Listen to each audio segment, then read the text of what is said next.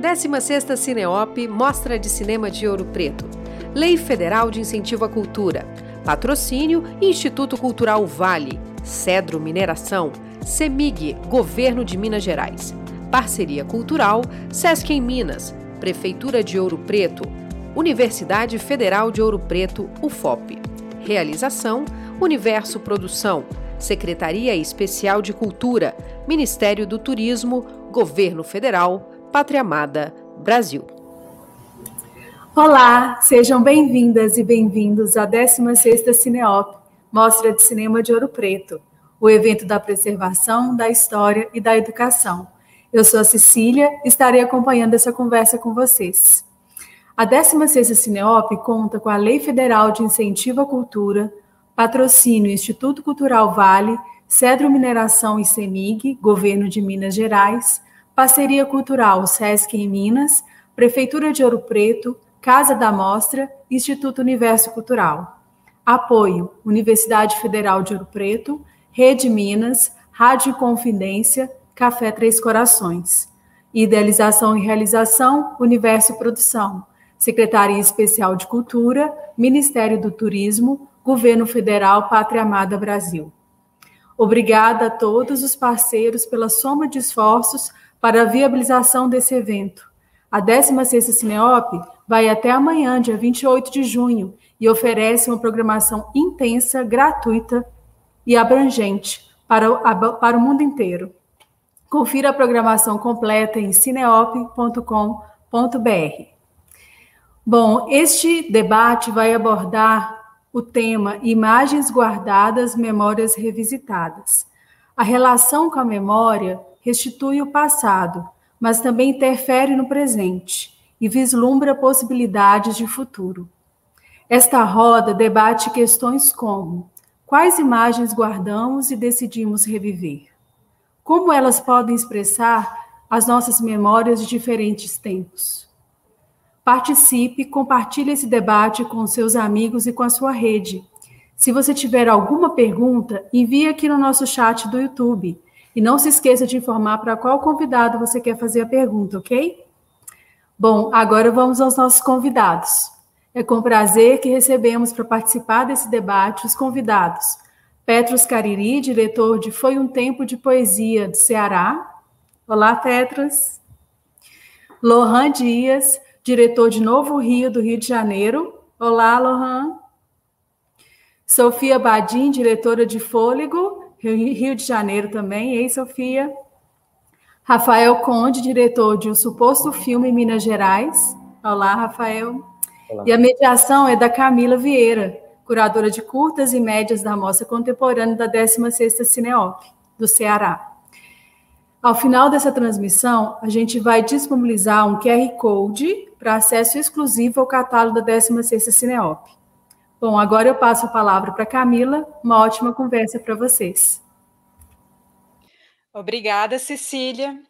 Antes de da gente começar, eu gostaria de saudar toda a equipe da Universo Produção pela realização de mais uma edição da Cineop, dar boas-vindas aos participantes da mesa e também dar boa noite ao público que está acompanhando agora essa conversa pelo canal da Universo no YouTube Desde já, sintam-se à vontade para participar também com perguntas, comentários uh, pelo chat, e aí, aos poucos, ao longo da conversa, a gente vai repassando para os participantes dessa mesa. Bom, uh, vou explicar um pouquinho sobre como foi pensada é, essa mesa a partir é, de alguns curtas de realizadores da Mostra Contemporânea, da 16ª Cineop. Uh, para poder pensar, né, a fazer uma, na verdade, uma troca de experiências uh, a partir dessa relação entre imagens guardadas e memórias revisitadas.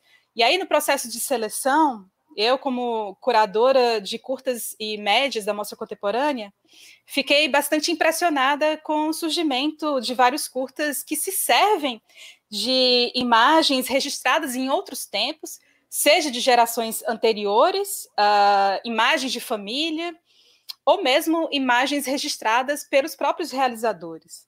E aí a ideia seria que refletir de algum modo sobre o que esses realizadores eles podem lembrar é, a partir dessa produção de imagens. E aí, é, cada um acho que vai apresentar aqui o curta que realizou, mas eu vou fazer uma pergunta inicial para vocês fazerem essa breve apresentação dos filmes, e eu acho que são perguntas que têm a ver um pouco sobre o processo. Então, eu vou começar aqui com o Petros Cariri, que realizou o Foi um Tempo de Poesia.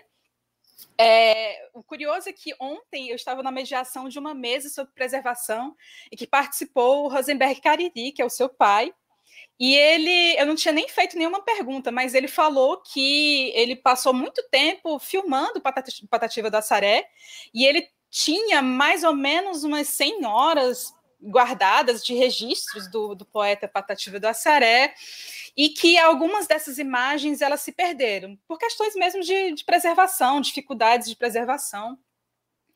E aí o seu filme ele justamente recupera alguma dessas imagens.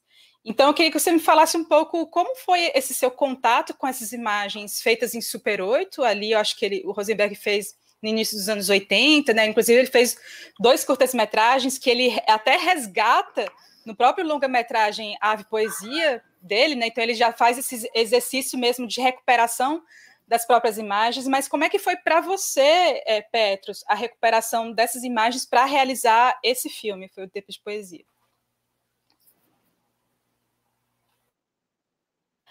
É, está desligado o microfone. Pronto? É, boa noite. Eu queria agradecer assim o, o convite, né, para participar do festival e estar no debate. É, foi, eu fiquei muito feliz quando eu soube da seleção do um tempo de poesia. Foi um tempo de poesia no Cineop, né, que é um festival que eu tenho um carinho imenso. Eu acho que sim, tem tudo a ver com filme. É, mexer nessas imagens, né, revisitar esse material do, do, do meu pai, do Rosenberg, é, foi um exercício que eu me propus fazer durante a pandemia, né? A gente estava em isolamento, né? Basicamente. E, enfim, para não ficar parado, eu estava trabalhando em alguns projetos, né? Desenvolvendo roteiros, juntamente com o Firmino Holanda, né?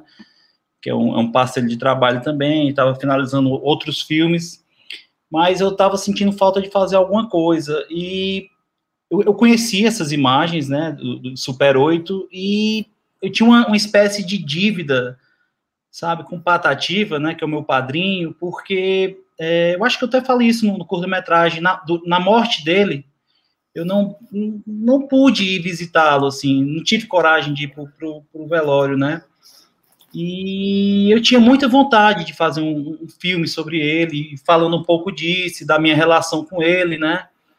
E também, de qualquer forma, assim, fazer o curta-metragem foi, é, foi, uma desculpa para fazer um filme sobre Patativa, né? Mexer nesse arquivo.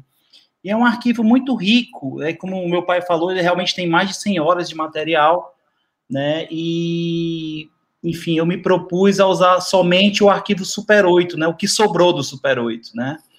E recuperar esse material, fazer todo o tratamento e me limitar a esse material e algumas fotos que eu tinha com patativa, né, que minha mãe tinha guardado. Então esse foi o meu limite, assim, de, o limite que eu estabeleci, né, o material que eu tenho é esse, vou trabalhar com isso e tenho que, que, que montar esse filme a partir disso. Eu já acho muito, eu acho que tinha 40 ou 50 minutos de Super 8, pra, é muito material é, disponível, né. E foi um exercício de, de, de, sabe, rememorar o passado, de lembrar situações, eh, eh, sabe, essa dúvida de, de, se aconteceu ou não, né, e consultar o meu pai minha mãe para ver se era isso mesmo, né, e essas histórias pessoais, assim, elas partem muito a partir do que você lembra, né, do pouco que você lembra e da sua, o enfoque, né, que você tem da história, né, e como, como eu era muito pequeno, né, então foi essa memória que foi buscada, né, que estava ali no, no, limbo e foi reavivando a partir das memórias, né, e é um, é um, é um filme, uma espécie de filme carta também, né, assim, para ele, como se fosse uma, uma, uma, despedida também, que de alguma forma a gente, é, pelo menos eu tentei, você tenta não se, sei lá, é, na, na própria narração off, não, é, não se envolver tanto, mas enfim, não, não tem como, como mudar isso. É um, é um filme muito emocional, assim, acho eu. Né, que foi muito prazeroso de fazer, sabe? É, foi um dos filmes que eu tive mais prazer em, em, em montar, em criar, né? E foi basicamente isso. Teve outra parte do material Super 8 que se perdeu, né, numa, numa dessas viagens do meu pai. Eu acho que ele levou uma viagem de avião. Eu sei que pela mudança de temperatura, o filme virou gelatina, assim, o Super 8, né? Foi, um, acho que uns 30, 40 minutos de um material bem bacana que eu não tive à disposição para usar nesse documentário, que eu ia usar, né? E é isso, basicamente é isso.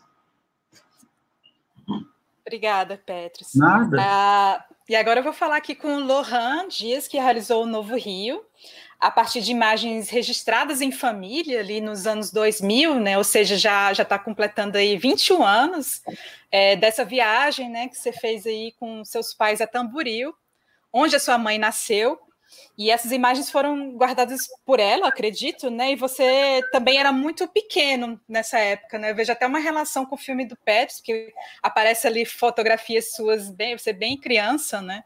Em que momento você teve contato com, com essas imagens, se elas sempre fizeram parte da sua vida, né? E o que, que elas suscitaram em você para você realizar esse filme? Tá desligado o microfone.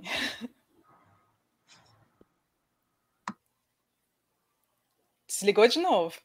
Agora foi. Primeiramente, boa noite. Obrigado, Cineop. Obrigado, Camila, companheiros realizadores que estão na mesa, realizadoras. É um prazer estar no festival. Gosto muito sempre da, das, das, seleções, de, de, poder acompanhar tudo. É um prazer também estar aqui conversando com vocês sobre esse filme. É um filme que eu tenho muito afeto por ele. É, se chama Novo Rio, né?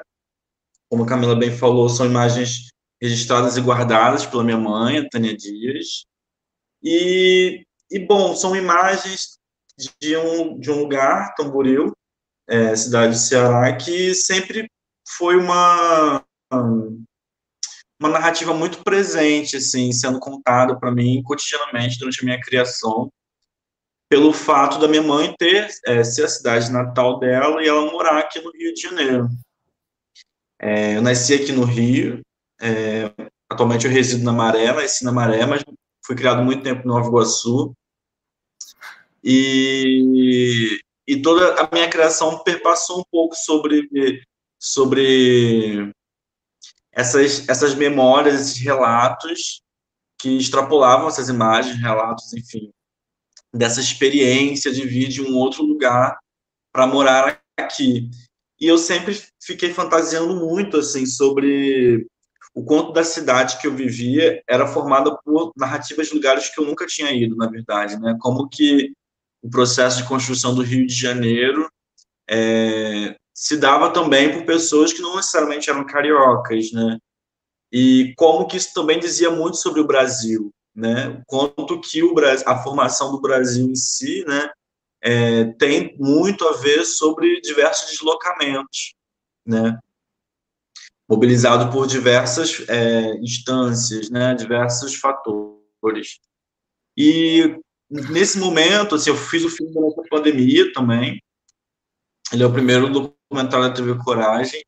É, eu estava querendo já começar, já estava escrevendo um roteiro de um outro filme, Jornada, e queria um pouco elaborar em cima dessa sensação, dessa experiência, que é a experiência da distância, né? Não necessariamente como uma uma identidade cristalizada ao qual eu quisesse criar uma memória monumento ou como posso dizer uma sabe uma fixação sobre sobre a condição do deslocamento de quem desloca mas como uma percepção, uma experiência, uma sensação que se pode ter é, a partir do, do trânsito, né, do, do, da experiência de se deslocar.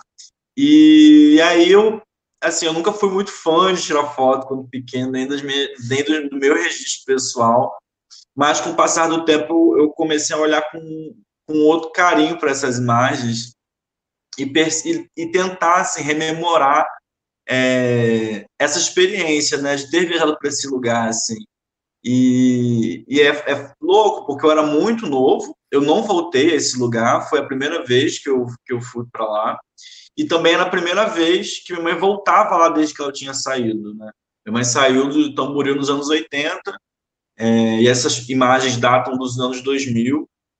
A gente ganhou essas passagens de avião, na verdade, dos patrões dos meus pais. Minha mãe tinha trabalhado durante muito tempo na casa é, de umas pessoas. Meu pai também, eles se conheceram lá, né?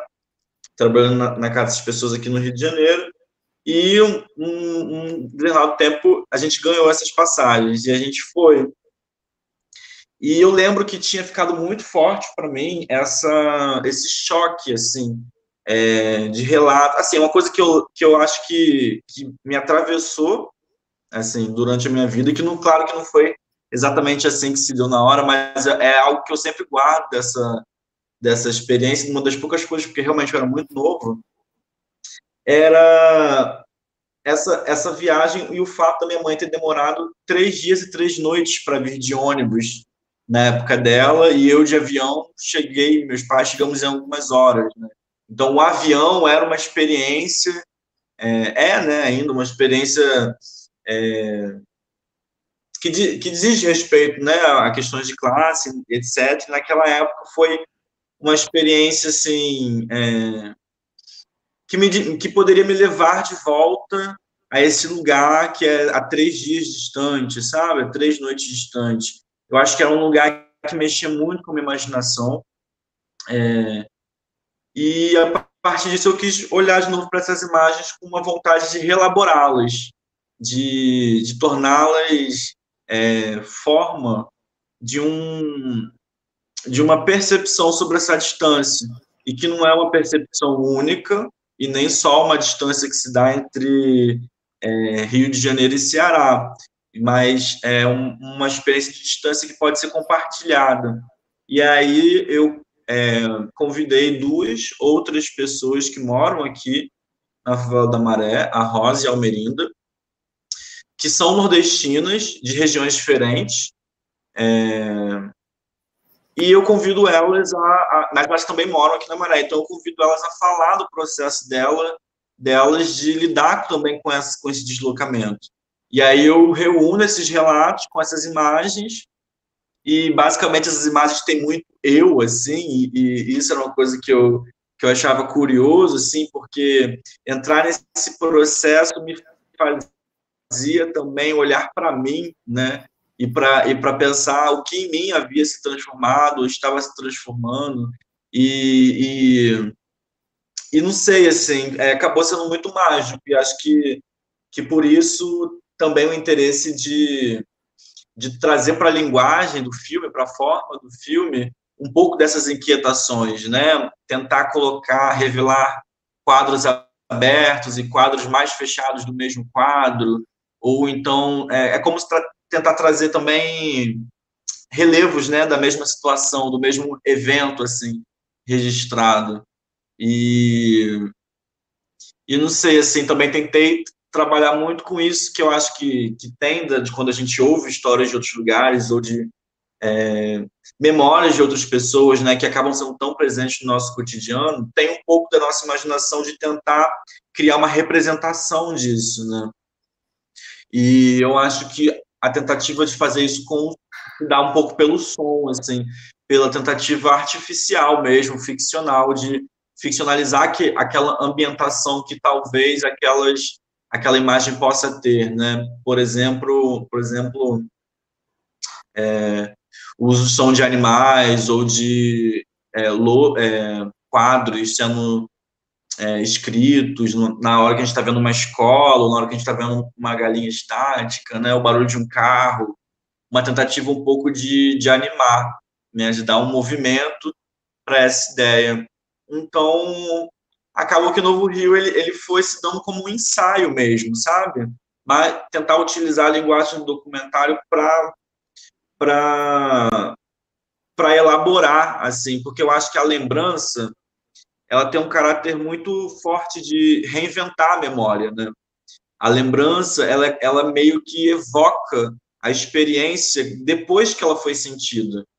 E a forma como a gente sente a experiência uma vez nunca é como a gente vai lembrá-lo, né? Então, a gente pode ter é, registros, né, documentos que tentem formatar a experiência no tempo, de certa forma, mas é, a nossa lembrança ela é sempre uma ressignificação. E, e, e então, mexer com arquivos nesse lugar, para mim, sempre seria uma ficção. Né? Então, eu acho que eu entrei nesse ensaio tentando utilizar essas linguagens documentais e pensar o, o, que, o que disso poderia, para mim, ser dramático ou poderia ser dramatúrgico, isto é, o que dessas memórias, umas atrás das outras, se relacionando entre si, poderia dizer sobre o acontecimento das coisas e da, e da, e da vida das pessoas no mundo, né?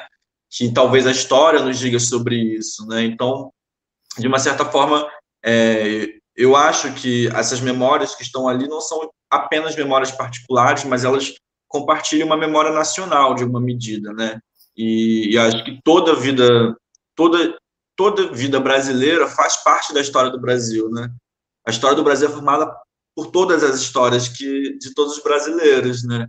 Então acho que fazer esse filme também tem um pouco de vontade de discutir nesse nesse nesse mérito assim, sabe, de de pensar o trajeto como um, um, uma característica da formação do Brasil mesmo, né? É, eu até começo o texto pensando um pouco por aí. Obrigada, Lohan. Eu queria só colocar aqui um comentário que o Eduardo Valente fez aqui no, chat do YouTube. Ele fala assim: esse gesto de pegar um material que a princípio lida com a memória por vieses muito pessoais e familiares e torná-las assunto público-social pela reelaboração é sempre muito tocante. Eu acho que está bem dentro disso que você falou, Lohan. E aí eu também é, conversando um pouco sobre isso, né, sobre essas imagens que lidam com essas memórias pessoais e tornar isso, tornar elas, ressignificá-las como algo público, eu já, já faço a pergunta para a Sofia, né, porque o seu filme, O Fôlego, ele ali no material de arquivo ele usa apenas uma fotografia, né, que é uma fotografia que vemos você pequena e a sua mãe, e eu queria que você falasse um pouco da escolha dessa fotografia e, ao mesmo tempo, desse gesto de trazer outros materiais, né, bilhetes, documentos, para compor o seu filme. Além daquela cena inicial que, que, que, é retomada no final, né, de uma mulher de costas, acredito que seja você, não, não sei se é você, ou é sua mãe, enfim. Mas eu queria que você falasse um pouco é, sobre esse gesto, assim, de, de pegar uma fotografia específica e fazer um filme a partir disso. Oi, gente, boa noite. Primeiro é um prazer estar aqui, podendo dividir meu filme, também de estar ouvindo vocês, outros realizadores falarem, também de ter escuta. Então, esse filme Fôlego começou a partir de uma proposta de uma professora minha, maravilhosa, inclusive, Patrícia Machado, que também é uma super pesquisadora de arquivo. E ela propôs que a gente fizesse um, um trabalho a partir de uma imagem de arquivo mas não que a gente conceitualizasse alguma coisa e aí fosse buscar imagens para ilustrar, mas sim que a gente permitisse que a imagem propôs, propusesse perguntas, né, que ela fizesse perguntas para gente. E aí eu fui em busca, encontrei essa imagem da minha mãe. Minha mãe faleceu tem mais ou menos quatro anos, que foi um processo muito duro, mas também muito catártico em vários sentidos. Enfim, que é inevitavelmente um grande tema na minha vida, né? E aí eu olhei para essa foto, que é a foto que eu uso no curto, e eu entendi o que, que ela quis dizer com deixar a imagem propor. Porque para mim ali nessa imagem tinha muita coisa, sabe? Tinha, sei lá, a síntese de todo um processo de luto, que é, que é o olhar que desvia, mas ao mesmo tempo uma certa inevitabilidade das coisas, um, um cuidado, assim. E aí eu fui olhando para essa imagem, fui, fui, escrevendo muito sobre, meio que num jogo de enquadramento, de, de entender o que, que cada parte daquela imagem estava dizendo para mim, sabe? Enfim, e aí a partir daí vieram vindo outros documentos. Então tem a certidão de óbito que eu uso muito, que para mim sempre foi um pouco inconcebível, assim, porque como você pega algo que é tão transcendente, tipo, que é a passagem de um corpo e, materializa de forma tão burocrática, sabe? Como você reduz um processo tão longo de, de morrer, que você, a gente passa a vida inteira morrendo, em, um, em uma data, em um lugar, sabe? Isso me, me instigou muito, assim. E aí eu, eu queria resgatar o que, tinha de humano ali dentro dessa burocracia, sabe? Então é, é um jogo um pouco disso, assim. É, e, e, também os outros documentos tem, eu achei escritos da minha mãe, que, que mostravam uma vulnerabilidade muito grande dela, que eu também não tinha acesso na época, sabe? e também tem uma carta do meu avô, e eu acho que, que as grafias também dizem muito, né, assim, a forma das grafias, se elas têm um certo capricho, um desleixo, uma raiva. Acho que tem muita coisa ali. E, enfim, eu acho que esse, esse movimento de, de, de escolher uma imagem só, fora o fato de, de achar que tem muita coisa ali, é porque, porque tem um certo cuidado, né? Eu acho que, que a gente vive num momento que tem um milhão de imagens e isso tem juízo de valor. Eu acho que isso diz sobre o momento que é bom também. Mas se demorar sobre uma imagem, tipo, destrinchar ela com cuidado, é isso. Para mim, para mim é um ato de carinho, sabe? E ao mesmo tempo repetir uma imagem várias vezes é, mostra que mesmo que a gente registre tudo, ainda vão ter faltas, ainda vão ter coisas que que não são registráveis, sabe? E aí é mostrar também esse acúmulo de faltas, como registrar essa falta como presença. Então, um pouco por aí, né? E, e enfim, pensando também que momento pandêmico e que as pessoas estão literalmente perdendo o direito à respiração, né? Então, quando se conversa, e, com certeza isso me atravessou, porque a gente sempre pensa o passado a partir do presente, né? e, e, essas pessoas sendo tratadas como números e como coisas burocráticas. Então, fazer isso como um ritual de humanização que vai para além do meu corpo, sabe? Gosto de pensar dessa forma também. Eu acho que é um pouco isso, assim. Obrigada, Sofia. E, e agora para o Rafael Conde, é, o seu filme ele acaba sendo um reencontro com imagens que você registrou ao longo desses anos todos, né? Desse contato com a câmera, com diferentes tipos de câmera. E aí você começa a falar é, no filme você começa a falar, eu lembro, né? Várias vezes, assim, até o momento em que você diz que essas lembranças vão se perdendo com a gente. Em que medida o resgate, o resgate dessas imagens é, que você registrou durante esse tempo todo, elas reativam lembranças perdidas e que foram muito importantes para você fazer o suposto filme? É, bom, primeiro boa noite também, né, a todos. Eu eu tenho um carinho muito especial, né, pelo Cineop. Eu acho que eu participei de todos, né, seja como espectador ou exibindo filme. É, eu acho que assim como os outros trabalhos, né, eu acho que é muito interessante, né, vi a mostra contemporânea toda, né, e tem realmente isso que, a, que você falou, né, é, é essa essa unidade em torno desses materiais, desses arquivos de e, e, essa questão que o Lohan colocou, a questão do ensaio, né, quer dizer, a, a questão de, da colocação de uma subjetividade, né, que atravessa esse material. É, eu estava em isolamento também, é um filme que eu não esperava fazer, e a gente começa a rever os nossos materiais, né? E materiais de filmes. E eu fui revendo essas matérias e esse, esse material e, e é um material que eu não via há muito tempo. E, e, e, alguns desses materiais eu nem sei se eu tinha visto, assim, né? Às vezes você grava uma coisa e você mesmo nem vê. E eu fiquei imaginando isso, né? Quer dizer, eu acho que hoje essa questão é, do digital, né? Que é, tem essa imagem do dissolvimento, né? Quer dizer, é, o que a gente filma está né, tá aumentando cada vez mais, né? Eu, eu, chamo isso de material bruto e, e, a relação da gente com essas imagens é, é muito efêmera, né? Porque eu gosto dessa ideia também de perder alguma coisa, né? De perder, deixar esse material se perder. Então a ideia foi essa. Assim, eu acho que é, essa definição de ensaio é muito interessante. Eu acho que a perspectiva de, né, de todos, né, é, os realizadores, quase todos os filmes trabalham com isso, né? Quer dizer, tentar articular mesmo alguma subjetividade, algum olhar que destacasse é, certas imagens, né? É, e recortasse elas, né, desse material que está fadado a se perder e ao esquecimento, né. E, e o texto em primeira pessoa, assim, foi difícil para mim, isso, mais isso, né, ou eu lembro, assim, né, tentar colocar essa fala na primeira pessoa, é, eu achei que foi, foi importante, assim, um pouco difícil para mim, né, tem isso também, né, na própria mostra contemporânea, eu acho que tem essas duas linhas, né, um material documentário que você cria um certo distanciamento e, e, e esse material que você fala muito na primeira pessoa, né, e eu acho que é um momento de reflexão mesmo, né, que todos nós, né, e é o mundo todo, né, está passando, né, eu acho que é, todo mundo está revendo suas imagens e, e, e, eu acho que num mundo tão é, é, tão intermediado por imagens, né, assim, com, com essa coisa da acessibilidade a filmar, né, é uma loucura, né, é, assim, esse volume de imagens, e eu acho que a gente tem que, de alguma forma, né, colocar dessa subjetividade, criar esse recorte, né, através de uma montagem, estabelecer um filme, né, e, e por isso o suposto filme, né, porque cada um de nós aqui supôs, né, uma ideia de filme e, e, e, é isso que vai guiar nossas imagens, né, desse mundo, né, contemporâneo.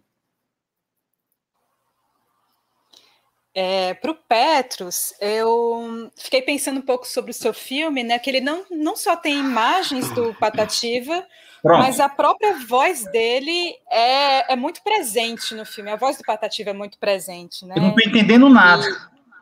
Você está conseguindo me ouvir? Não. Acho que está falhando um pouco. Consegue me ouvir? Eu não estou escutando, não, Camila. Eita, então acho melhor você sair da sala, depois voltar, e aí a gente retoma então um pouco isso, que às vezes tem esses, essas falhas técnicas. Então eu vou ver aqui uma outra pergunta. Tenta entrar. Pro... É, tenta entrar de novo. acontece, gente, no ao vivo acontecem essas coisas.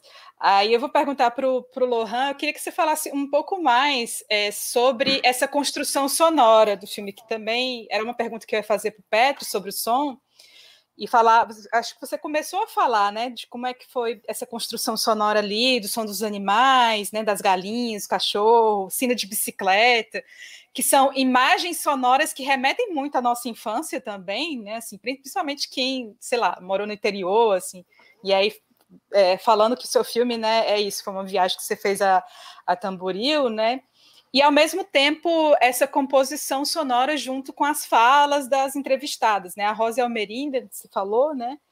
É, e aí tem, tem um momento ali do som do recreio da escola com as crianças, você aparece ali vestido de Batman. Então fala um pouco sobre essa construção sonora junto com essas imagens.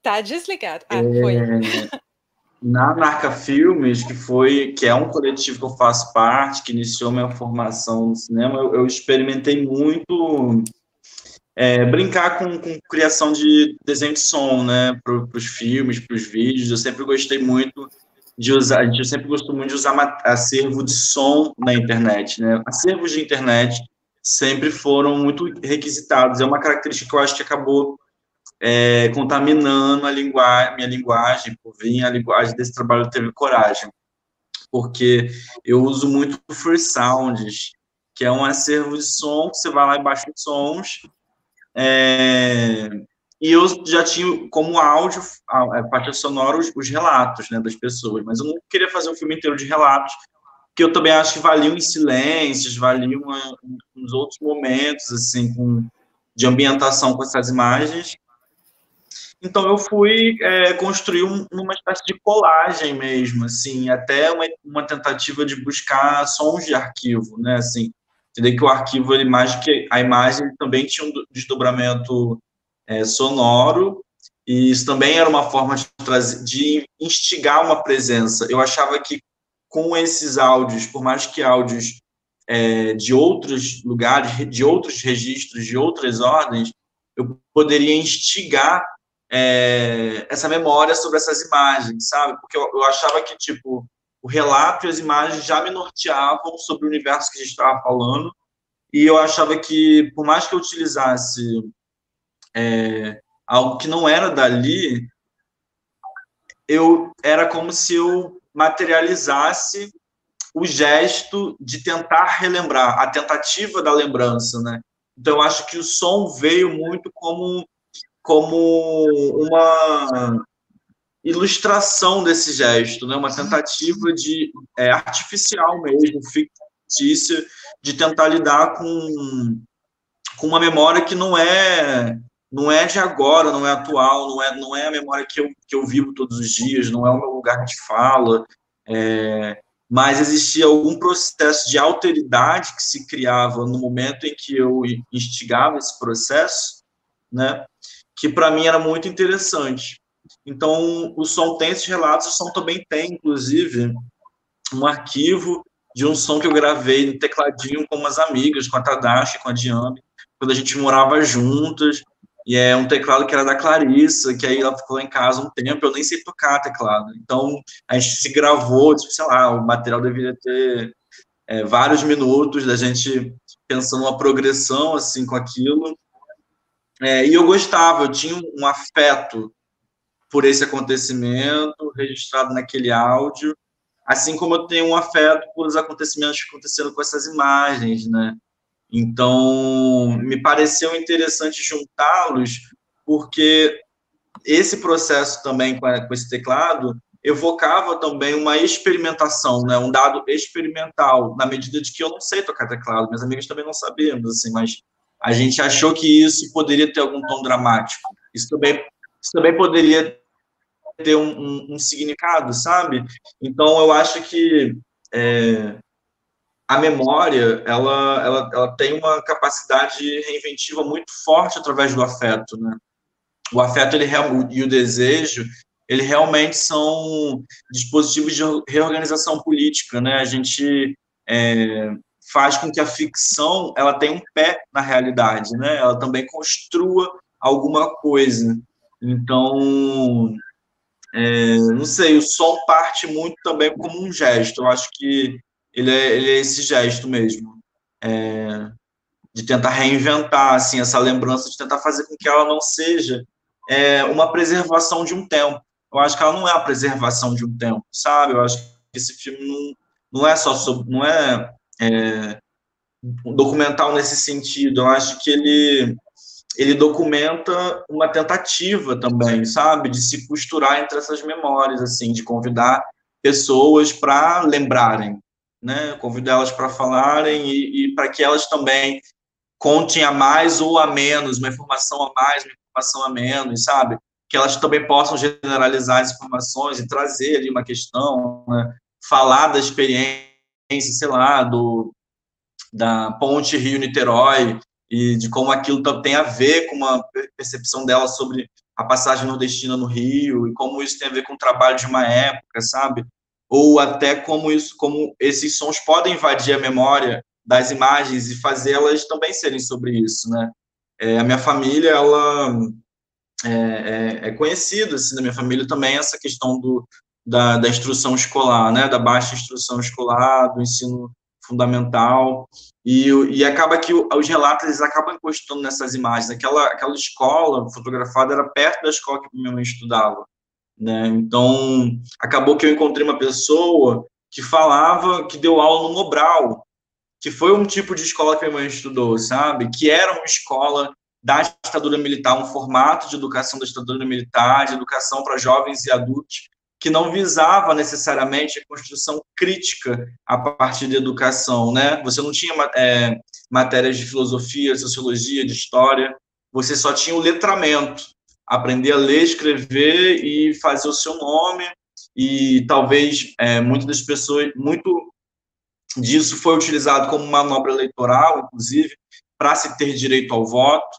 Né? Então, é, essas, essas esquinas das memórias, essas beiras entre um relato e outro, elas acabavam se encostando na medida que eu me propunhava ao processo. Né? Então, eu acho que o som, assim como esses encontros, mais do que um produto fílmico, eles também são um processo meu de encontrar, de ir na rua, de conhecer uma pessoa, né, que eu não conhecia. É uma tentativa também de não ser só sobre mim, né, mas ser sobre um processo coletivo também de elaboração. E acho que é isso sobre o som, acho que é, é, é um pouco sobre isso. Sim, é, eu ia também fazer essa pergunta sobre o som no filme do Petros, espero que ele esteja ouvindo bem a gente agora. Porque o filme dele não traz só apenas as imagens do Patativa do Assaré, mas também muito da própria poesia dele, ele, ele falando as próprias poesias, né? E aí pensando que o Patativa do Assaré era um, foi um grande poeta da oralidade, né? E você traz essa força também ali junto com o filme, né? Então queria que você falasse um pouco também de como é que foi a recuperação é, desses áudios, né? Com, com, essa, com essas declamações de poesia do próprio Patativa e ao mesmo tempo no seu filme costurando com a sua voz ali em primeira pessoa falando dele. É, para mim é, seria muito difícil fazer esse filme sem a voz do Patativa, né? Já que talvez ele seja um dos maiores poetas aqui do, né, do país que o país já teve um dos maiores poetas populares, então não teria como fazer um filme, mesmo sendo em primeira pessoa, sem a voz do Patativa, sem colocar a poesia dele, de alguma forma, em primeiro plano, né? Até porque é, eu cresci ouvindo o Patativa recitando ao, ao, do meu lado, lá, lá, em casa, né? Ele ia para lá quando... É, no começo ali da década de 80, até o final da década de 80, basicamente 88, 89, no lançamento dos livros, né, meu pai, de alguma forma, ajudava a promover. Então, o Patativa ficava hospedado lá em casa, então eu via, assim, desde pequeno, né, ele recitando aquilo ali. Né, e são memórias que, assim, são bem fortes, e, e, e a poesia do Patativa é, é sempre atual, assim, para mim é, é, muito atual o que, o que, ele diz, né, infelizmente, mas é, e eu queria usar isso no filme também, né? Porque tinha essa, tinha essa questão de, de, de tra trazer o filme para hoje também, né? E a poesia do Patativa, ela, ela invoca isso ainda, né? Mesmo tocando em questões como é, essa diferença de classe social, sabe? A questão da reforma agrária, o Brasil de cima, o Brasil de baixo, mas isso ainda é muito atual, né? E não tinha como deixar de fora, né, esse material. E como a gente tinha um material bem rico, né, de, de gravações, né, em, tanto em fita cassete como é, Betacam, disco, vinil também, teve coisas que eu tirei de vinil, né, vinil que, que eram lançados na década de 80 com Patativa recitando, é, eu não pude deixar de, de, de usar, né, e era isso. É, a minha voz é a do Patativa e a gente ali, de alguma forma, tentando dialogar, né? Eu na esfera um pouco mais pessoal é, e ele falando sobre o Brasil, né? O Brasil profundo, sobre o sertão, sobre né, essas diferenças sociais, sobre o abismo que separa né, os brasileiros hoje em dia, e sempre separou, na verdade, né? Só está mais escancarado agora e eu tentando lidar com esse material. Mas eu te digo o seguinte, que fazer esse curta, na verdade, foi uma grande desculpa para botar o Patativa em primeiro plano, assim, porque eu, eu, eu acho que é o, o, importante do filme é, é, ele, né? É você trazer essa poesia dele condensada também, né? Você deu uma espécie de condensada ali no, no curta, e as pessoas terem um primeiro acesso, assim, porque tem gente, tem muita gente que não conhece, terem um primeiro acesso com esse material, né? E esse material Super 8 também, eu, eu, eu, eu sou, lógico, eu conhecia só ele somente em, em, em sem som, né? Foi, não tinha som direto, não foi gravado com som direto. E eu tive uma ideia, junto com o Érico, da gente refazer basicamente todo o som direto, fazer todo o som design do filme, né? Que dava um aspecto, assim, para mim, né, mais ficcional para a coisa, né? Ficava ali, criava um, certo estranhamento para quem não conhece Super 8, a maioria das produções não usava o som direto, né? E quando tinha era muito precário, né? Era um som gravado numa bandinha magnética assim de 1,16 avos, um som bem precário que se descolava depois de um tempo. E eu achava que dava um, um, uma coisa, ficava entre a ficção e, e né? A coisa entre a ficção e o documentário ali. Então foi isso, usar esse material, eu acho que, assim, sabe aquela coisa de, se eu não usasse, seria, é, óbvio, você pode tudo, né, no, no filme, mas é, seria, no mínimo, muito desrespeitoso, acho eu, você não usar a poesia de um filme, de um poeta, né, um, um poeta que recitava muito bem, E tendo esse material na mão, é, é era até absurdo, não era um insulto, acho eu, né? E foi isso. E o bacana disso tudo é que, exemplo, eu já recebi muitas mensagens agora via e-mail e Facebook, esse tipo de coisa, de pessoas que conheceram pela primeira vez o Patativa. Assim, já, já ouviram falar, mas tiveram acesso é, com esse curtinha as, as poesias e, então, enfim, indo atrás e tal, né? Pessoas até mais novas. E isso, isso já, para mim, já é fantástico né? É, se, ele, se, se os filmes servir para isso, né? Já maravilha, maravilhoso. também outra coisa, assim, faz fazia muito tempo também que eu não fazia um, um, um, um curta, né? Documentário, curta, né? 2010, meu último curta, Som do Tempo. Eu tinha feito um documentário também em primeira pessoa, né? Que era o Montanha Mágica de 2000, 2008, não, 2009 né, que era em primeira pessoa, e foi fantástico, assim, retomar esse processo, né, de fazer esse, experimentar, né, fazer esse processo de fazer um filme todo em primeira pessoa e tendo que lidar com esse material que era curto, né, mas, assim, como eu te falei, 40 minutos é muita coisa, um curta-metragem, assim, até a partir do momento que eu vi os, os outros filmes, né, é, o filme da Sofia, basicamente uma foto, né? Como ela falou, vai por sessões assim, e você tem que se dispor a olhar aquele material e ressignificar. O espectador é convidado a entrar junto né, nesse, nesse processo, como o próprio filme do, do, do, do Lohan também, que são bem, é um arquivo bem maior, mas também são basicamente fotos, né? E você é convidado a entrar daqui, e você pega do Rafael é o inverso, né? É um fluxo imenso assim de imagens, né? E com aquela narração fazendo aquelas é, colocações e é, eu achei bem bacana também, que é muita imagem, é um fluxo, você tem que fazer toda hora interligações. Mas é isso, são quatro filmes bem distintos na, na, sua, na sua proposta, mas de alguma forma, assim, que eu fiquei bacana, achei bacana a sessão é que eles se interligam de forma muito forte, se complementam, né? Eu acho que, assim, a, a curadoria foi muito assertiva nisso aí. Os filmes se conectam e, assim, eu acho que ver os quatro é uma experiência bem interessante, assim, gostei bastante de ver o conjunto dos filmes, bem bacana.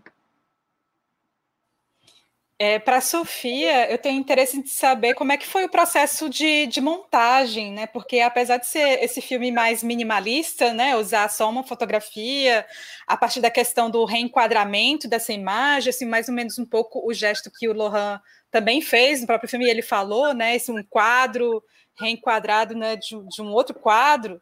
É, e também eu, eu, sinto que seu filme ele lida com esses fragmentos também, né? Eu acho que é uma composição de fragmentos, de detalhes. Então imagino que talvez, né, isso tenha é, sido um guia aí para o pro processo de montagem.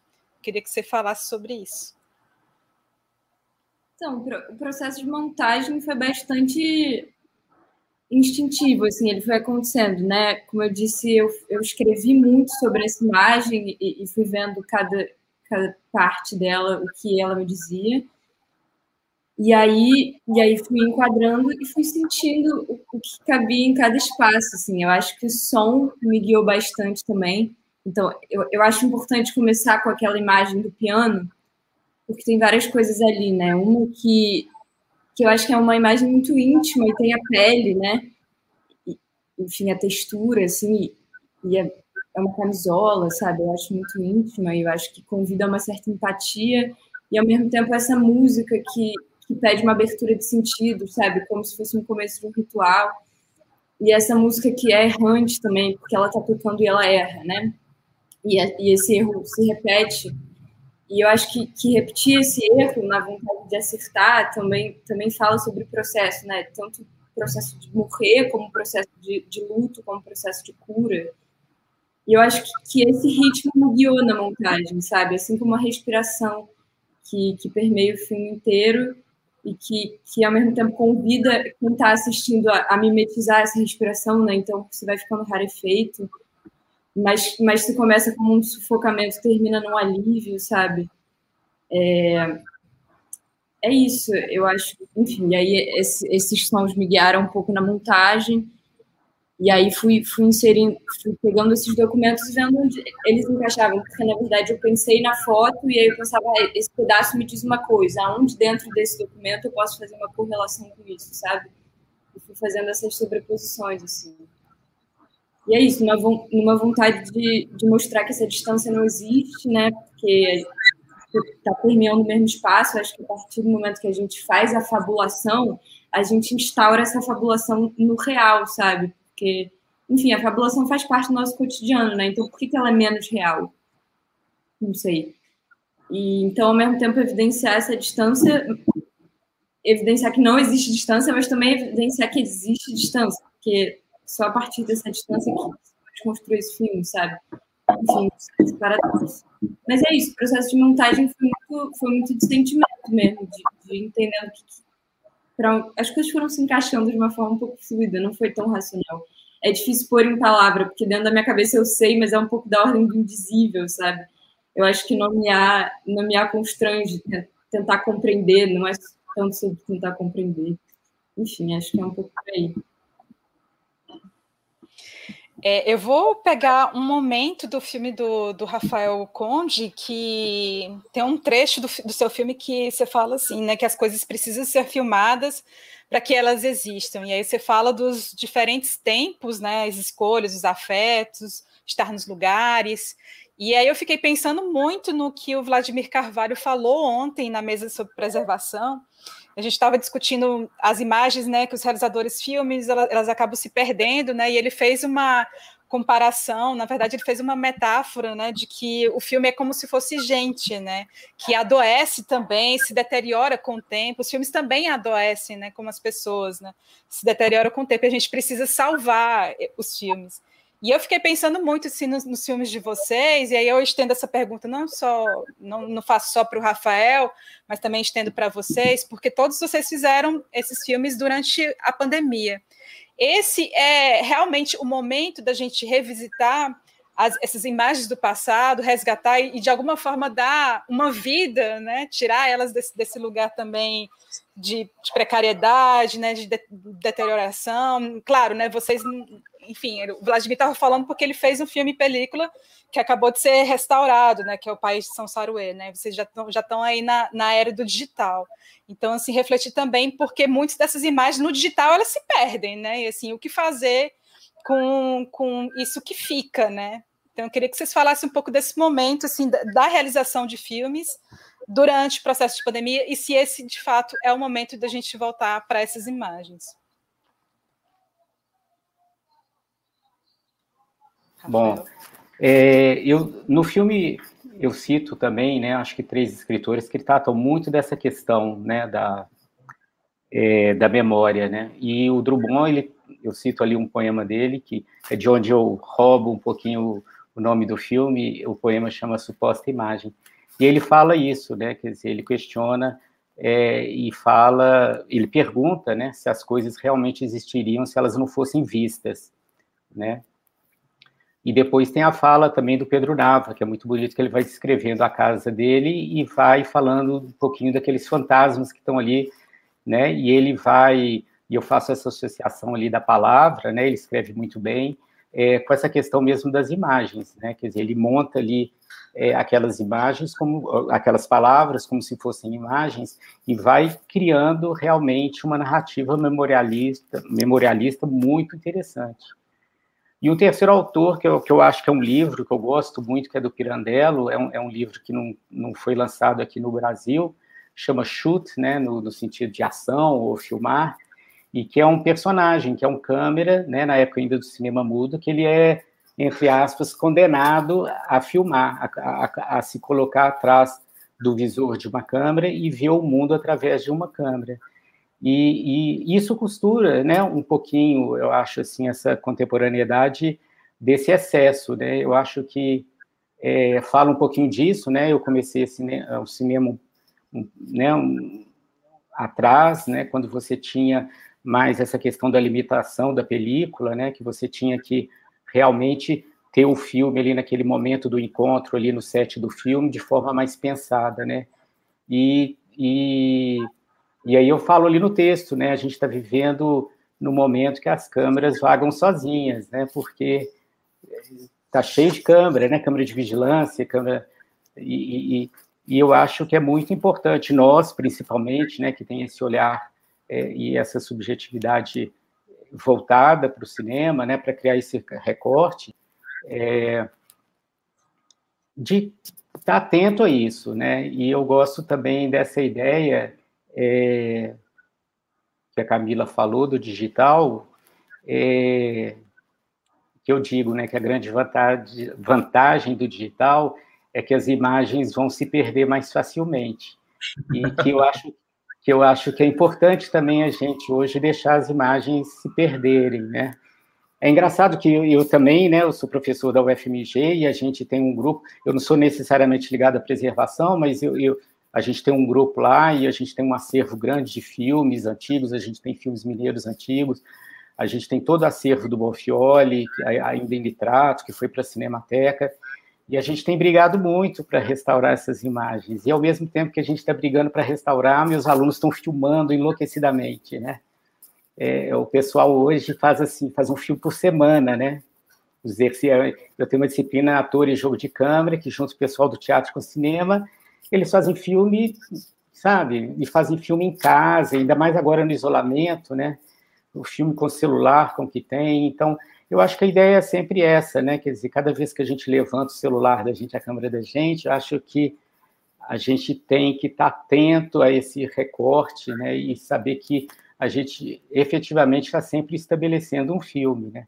Costumo falar para eles, não é, não é filme de churrasco de família de final de semana, né? Eu acho que é, é isso que é importante. Eu não sei, Camila, né, acho que você emendou várias questões, eu não sei se eu respondi direito, mas é um pouquinho é, é, é, o que amarra o filme, né? Um pouquinho tem a ver com essa preservação, com esse, né, com esse resgate dessas imagens, é, essas afetividades, né? Quer dizer, é, é, alguém me mandou também comentando o filme, ah, que imagens bonitas. Fala assim, não, na verdade são imagens desimportantes, né?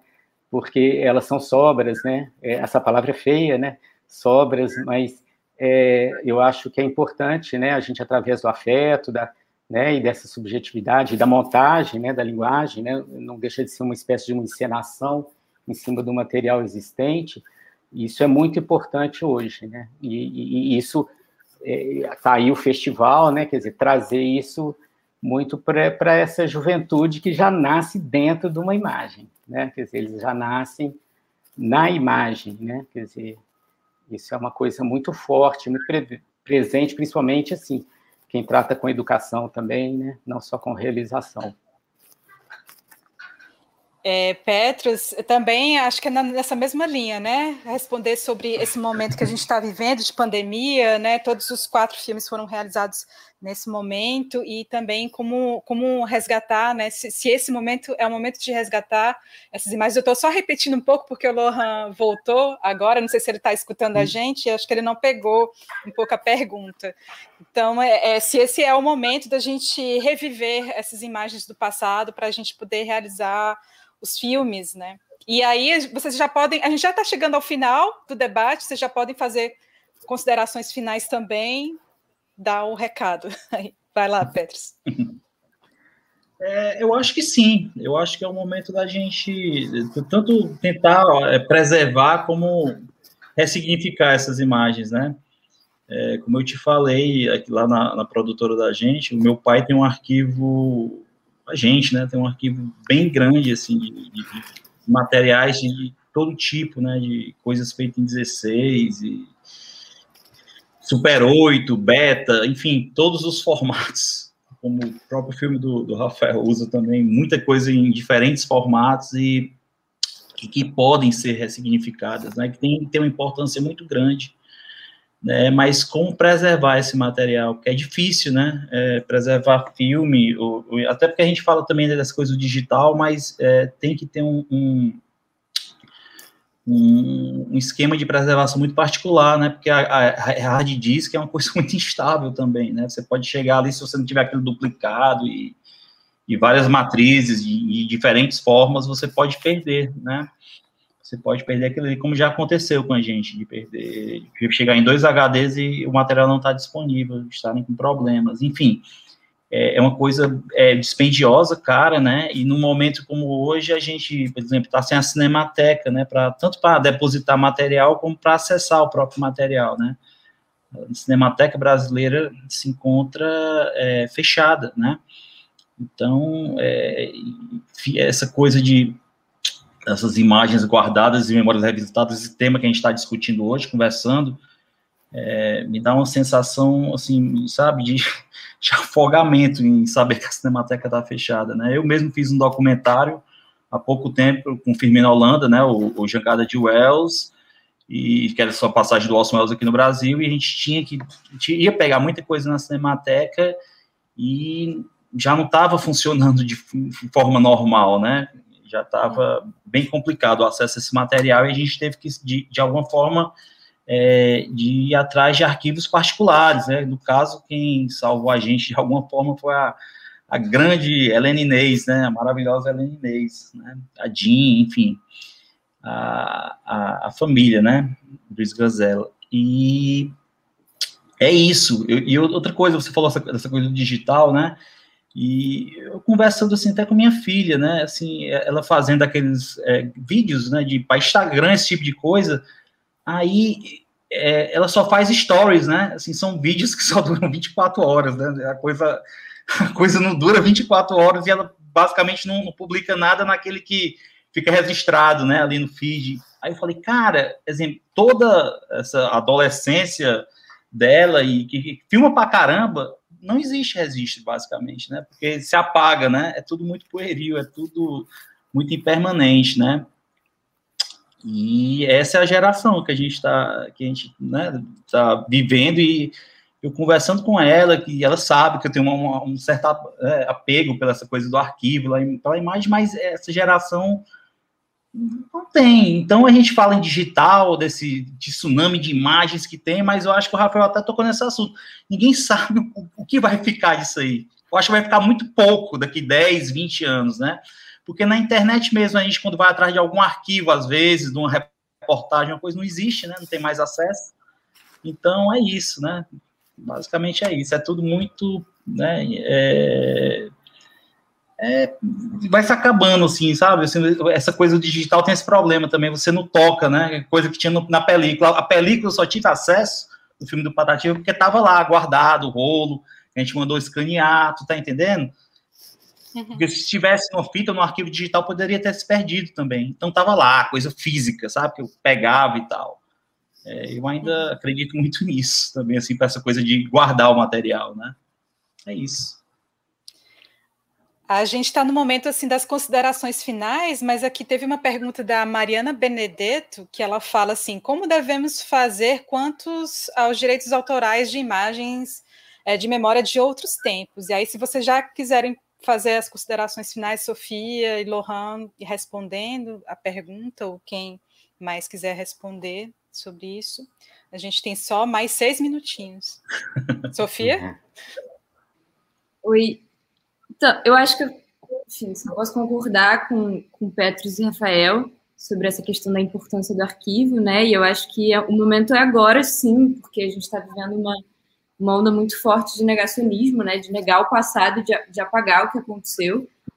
Enfim, é, é absolutamente essencial a gente, o arquivo imagético e o textual também guarda a nossa história, a nossa política, a nossa cultura.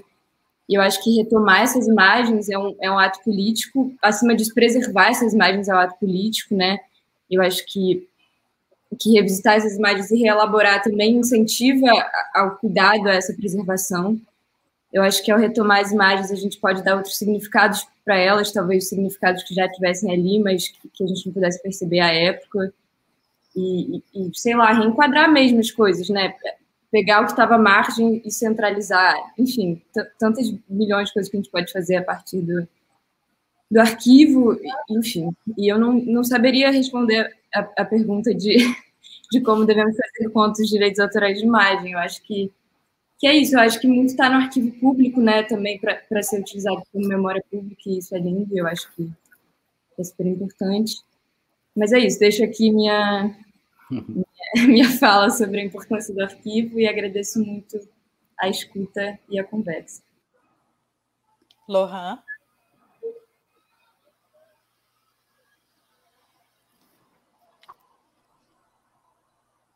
É, é, deixa eu ver, acho que não foi. Tá. Gente, talvez eu dê uma travada, meu 4G acabou, tô no Wi-Fi que não tá muito bom aqui. Mas, é, caminhando, né, para terminar, eu, eu acho que, ao mesmo tempo que tem uma, uma característica das imagens se perderem, eu acho que também existe, é, e uma característica muito, muito forte de ter muitas imagens, eu acho que a gente também vai no processo da coisa encontrar novas formas né, de criar servos. Eu acho que a gente consegue também é, pensar outras formas de programar e de encontrar imagens. Né? Hoje em dia, inclusive, o próprio found footage, né, a própria forma de lidar com o arquivo também tem se transformado. E, e eu acredito que, que, que outras, outras formas também de, vão se existindo outras formas até mercadológicas, né, de lidar com a unidade digital, né, assim, você vai ver, por exemplo, as artes visuais já tem até códigos é, criptografados, né, o NTF, para você vender obra de arte digital. Então, se a gente consegue pensar esse tipo de coisa para venda, acho que a gente também tem que conseguir pensar para preservação, né? É, então, acho que é, se torna uma urgência do, das cinematecas, das instituições de cinema no Brasil, também é, lidar um pouco com esse, com esse avanço da, do digital, que não é mais só. que é internet também, né? Que é atravessado pela internet, né? Eu mesmo, como, como vocês estão falando dessa nova geração, assim, ó, eu entrei na faculdade já produzindo com a internet. Meu primeiro filme foi de arquivo, né? Então, acho que também a gente vai é, reencontrar, encontrar formas de encontrar as imagens, né? E, e não sei, assim, acho que também vamos acabar. Isso pode, inclusive, é, ser um sintoma também do, do, da imagem, não como mais um documento único de verdade, né? Mas como uma, mais um dos elementos do mundo, né? Porque, é, não sei, assim, acho que a história, né, a forma como a gente vai guardando os acontecimentos, ela está se transformando também, né? Então, talvez existam outras formas também da gente lidar com esse acontecimento com, e com a preservação desse, desses fatos, né? É... E acho que é isso. Queria agradecer, acima de tudo, também a possibilidade de participar desse debate, estar passando meu filme. É, é um prazer aqui estar no Cineop e obrigado por compartilhar a mesa. Eu que agradeço, Lohan, e também agradeço a todos os participantes realizadores aqui dos curtas da Mostra Contemporânea. O bate-papo, infelizmente, tem que chegar ao final, né? A gente já está com um tempinho um pouco estourado. E eu vou passar para a Cecília. Olá, pessoal. É, infelizmente, nosso tempo acabou. É, eu agradeço imensamente a participação de todos vocês nessa conversa, especialmente ao Petros, ao Lohan, ao Lohan à Sofia, ao Rafael e também a Camila pelas contribuições. É, lembrando que todos esses curtas, né, também toda a programação da 16ª Cineop está disponível lá no site cineop.com.br. Então aproveita que fica disponível até amanhã, aproveita para poder acessar e assistir os filmes. É, reveja esse e outros debates no canal da YouTube da Universo Produção. Aproveita e se inscreva lá no nosso canal. E também acompanhe as redes sociais da Universo Produção para poder ficar por dentro de tudo que está acontecendo na 16ª Cineop, que é a mostra que trata o cinema como patrimônio. É, como prometido no início da transmissão, aproxime agora a câmera do seu celular do QR Code que está aparecendo aí na tela, que você vai ter acesso é exclusiva ao catálogo da 16ª Cineop. Logo mais, às 19 horas, e novamente, às, aliás, agora, né, já são 19 e 11, então acabou de começar, mas vai ter uma, uma nova oportunidade de rever às 21 horas a apresentação da peça teatral A Lua Vem da Ásia, que é uma adaptação do Chico Dias, homenageado da 16ª Cineop, do romance surrealista A Lua Vem da Ásia, escrito pelo autor mineiro Campos de Carvalho.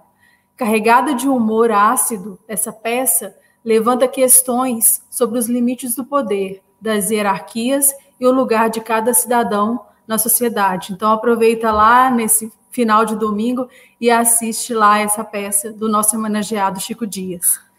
É, acompanhe e assista gratuitamente a toda a programação da 16ª Cineop, que está no ar até amanhã, 28 de junho. No site da Amostra, além de acessar a programação completa, você também está disponível lá um link para doações para o programa Mesa Brasil Sesc. Através desse link, você pode contribuir com duas instituições de Ouro Preto, o Lar São Vicente de Paula e a PAI Ouro Preto. Agradecemos desde já a sua colaboração. Vamos juntos ajudar quem precisa. Sua colaboração vai fazer toda a diferença. A você, aos nossos patrocinadores, parceiros, colaboradores, equipes de trabalho, profissionais do audiovisual, da cultura, da educação e também da imprensa que estão participando da 16ª Cineop, nosso muito obrigado. Tchauzinho e até a próxima. 16ª Cineop Mostra de Cinema de Ouro Preto. Lei Federal de Incentivo à Cultura. Patrocínio Instituto Cultural Vale. Cedro Mineração. CEMIG, Governo de Minas Gerais. Parceria Cultural, Sesc em Minas, Prefeitura de Ouro Preto, Universidade Federal de Ouro Preto, UFOP. Realização, Universo Produção, Secretaria Especial de Cultura, Ministério do Turismo, Governo Federal, Pátria Amada, Brasil.